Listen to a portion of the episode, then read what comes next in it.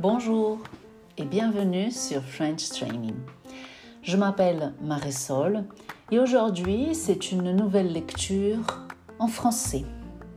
Avec moi j'ai le livre L'histoire de France des origines à nos jours. C'est une nouvelle édition de Becherel publiée sur Et je commence la lecture par le chapitre numéro 1 de l'époque avant Jésus-Christ.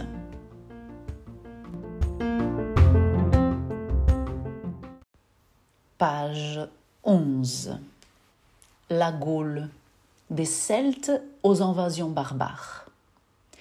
Bien avant de s'appeler France, notre territoire a vu des peuples d'origines diverses se mêler, laissant chacun des traces de leur culture.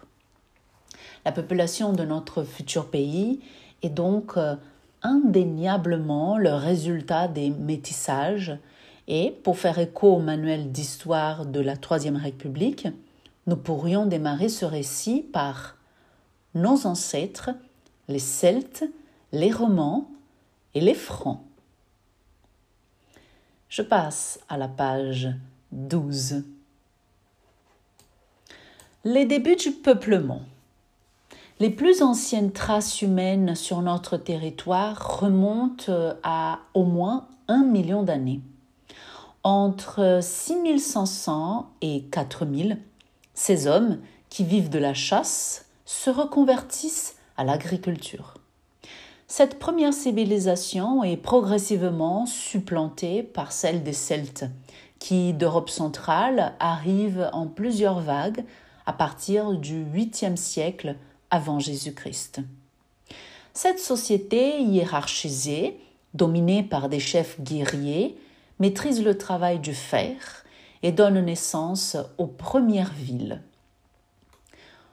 Le temps des Gaulois.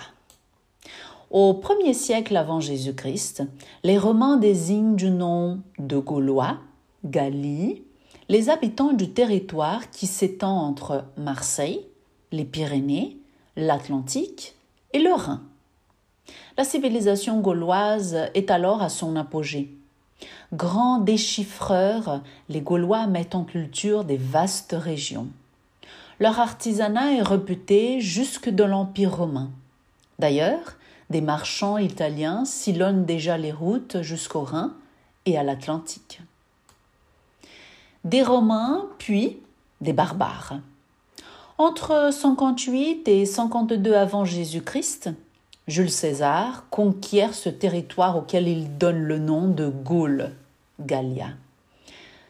Sujet puis citoyen de l'Empire romain, les Gallo-romains en adoptent la culture, le latin notamment, l'urbanisme, les institutions et finalement la nouvelle religion officielle, le christianisme. Au IVe siècle avant Jésus-Christ, la Gaule gallo-romaine est progressivement occupée par des peuples germaniques.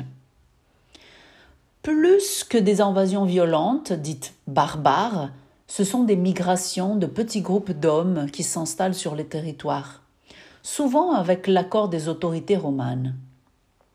Parmi eux, les Francs, qui se mêlent progressivement aux populations gallo-romaines. Maintenant, je passe à la page 13 des dates et des peuples. 700 avant Jésus-Christ. 700 à 600 des migrations des Celtes en Gaule. 600 avant Jésus-Christ, la fondation de la cité grecque de Marseille. 390 avant Jésus-Christ, l'invasion de Rome par les Gaulois. À 200 entre pardon, entre 200 et 100 ans avant Jésus-Christ, l'apogée de la Gaule pré-romane. À 121 ans avant Jésus-Christ, l'alliance des Éduins avec Rome. 58 à 51, la guerre des Gaules. À 48, entrée des Gaulois au Sénat romain. À 80, après Jésus-Christ, fortification de la frontière du Rhin. Entre 100 et 200, essor de la civilisation gallo-romaine. Entre 400 et 500, invasion germanique des peuples, pardon, invasion des peuples germaniques. À 371, Martin est évêque de Tours. Ce tableau est séparé entre la Gaule celtique, des Celtes, et la Gaule romaine, des Romans. Pages 14 et 15. 7e siècle avant Jésus-Christ. Des migrants celtes s'installent sur notre territoire. Entre le 7e et le 4e siècle avant notre ère, des tribus celtes venues de l'Est investissent le territoire qui correspond aujourd'hui à la France. Ils créent une civilisation originale dont les archéologues ont retrouvé de nombreuses traces. Des immigrants à la recherche des terres. Vers le 7e siècle avant notre ère, arrive sur notre territoire en petits groupes menés par leurs chefs une première vague de Celtes originaires de l'Est de l'Europe. Poussés par les peuples germaniques, ils sont à la recherche de terres fertiles. Ils veulent également se rapprocher de routes commerciales qui relient le nord de l'Europe à la Méditerranée. Les nouveaux arrivants se mêlent progressivement à une population plus ancienne, mal connue des historiens. Des princes guerriers. Dans la société qui se met en place, le pouvoir appartient à des princes qui, entourés d'une aristocratie guerrière, dirigent de leurs citadelles les campagnes alentours et dominent une population de paysans et d'artisans. Des artisans et des marchands. La civilisation celte correspond à la période de l'âge du fer, une période qui débute en Europe au 8e siècle avant notre ère les Celtes maîtrisent la fabrication du fer, plus complexe que celle du bronze, qu'ils utilisent pour l'armement, l'outillage et les parures de vêtements. Le développement de l'artisanat leur permet d'établir très tôt des relations commerciales avec les Grecs, voir à la page 16. Témoins de ces échanges, les objets précieux avec lesquels les aristocrates celtes se font enterrer tels les vases de bronze et les bijoux de corail. Celtes ou Gaulois? Au 5e siècle avant Jésus-Christ, le terme celte, keltois, est employé pour la première fois par le géographe grec euh, Hérodote pour désigner les peuples situés au nord de Marseille. Mais au moment de la conquête romane, au 1er siècle avant Jésus-Christ, les Romains distinguent par le nom de Gaulois, Gallie, les Celtes situés entre le Rhin et les Pyrénées, et en vint ainsi, en quelque sorte, la Gaule.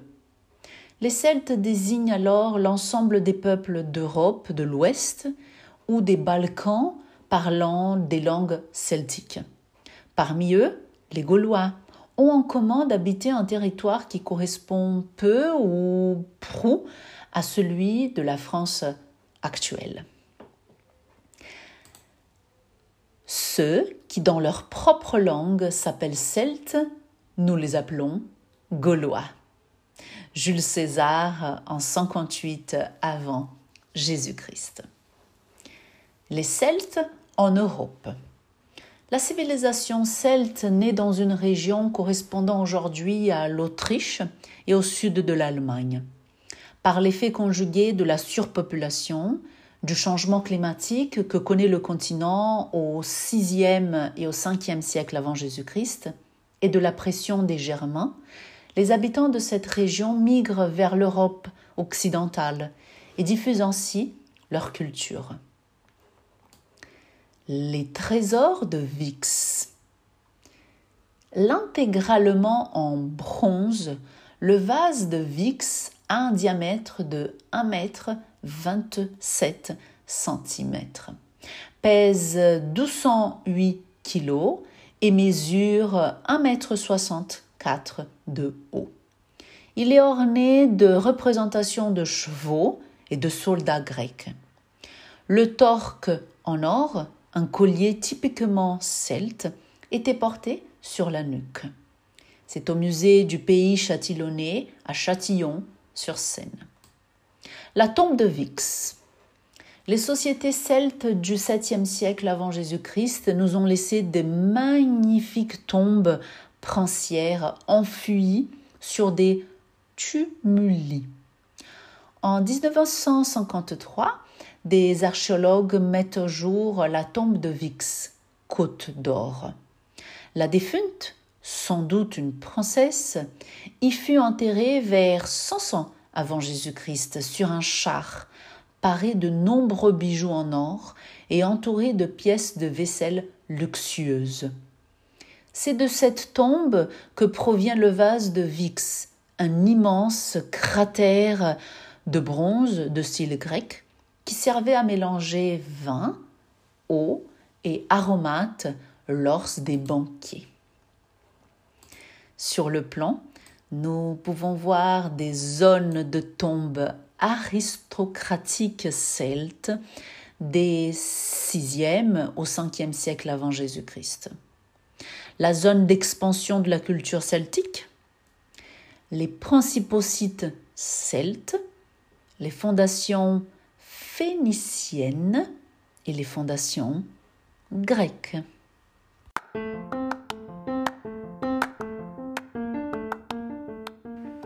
J'arrive maintenant à la fin de cette lecture. Je vous remercie d'avoir passé ce moment avec moi. Je vous souhaite une excellente journée et à bientôt dans une prochaine lecture. Au revoir.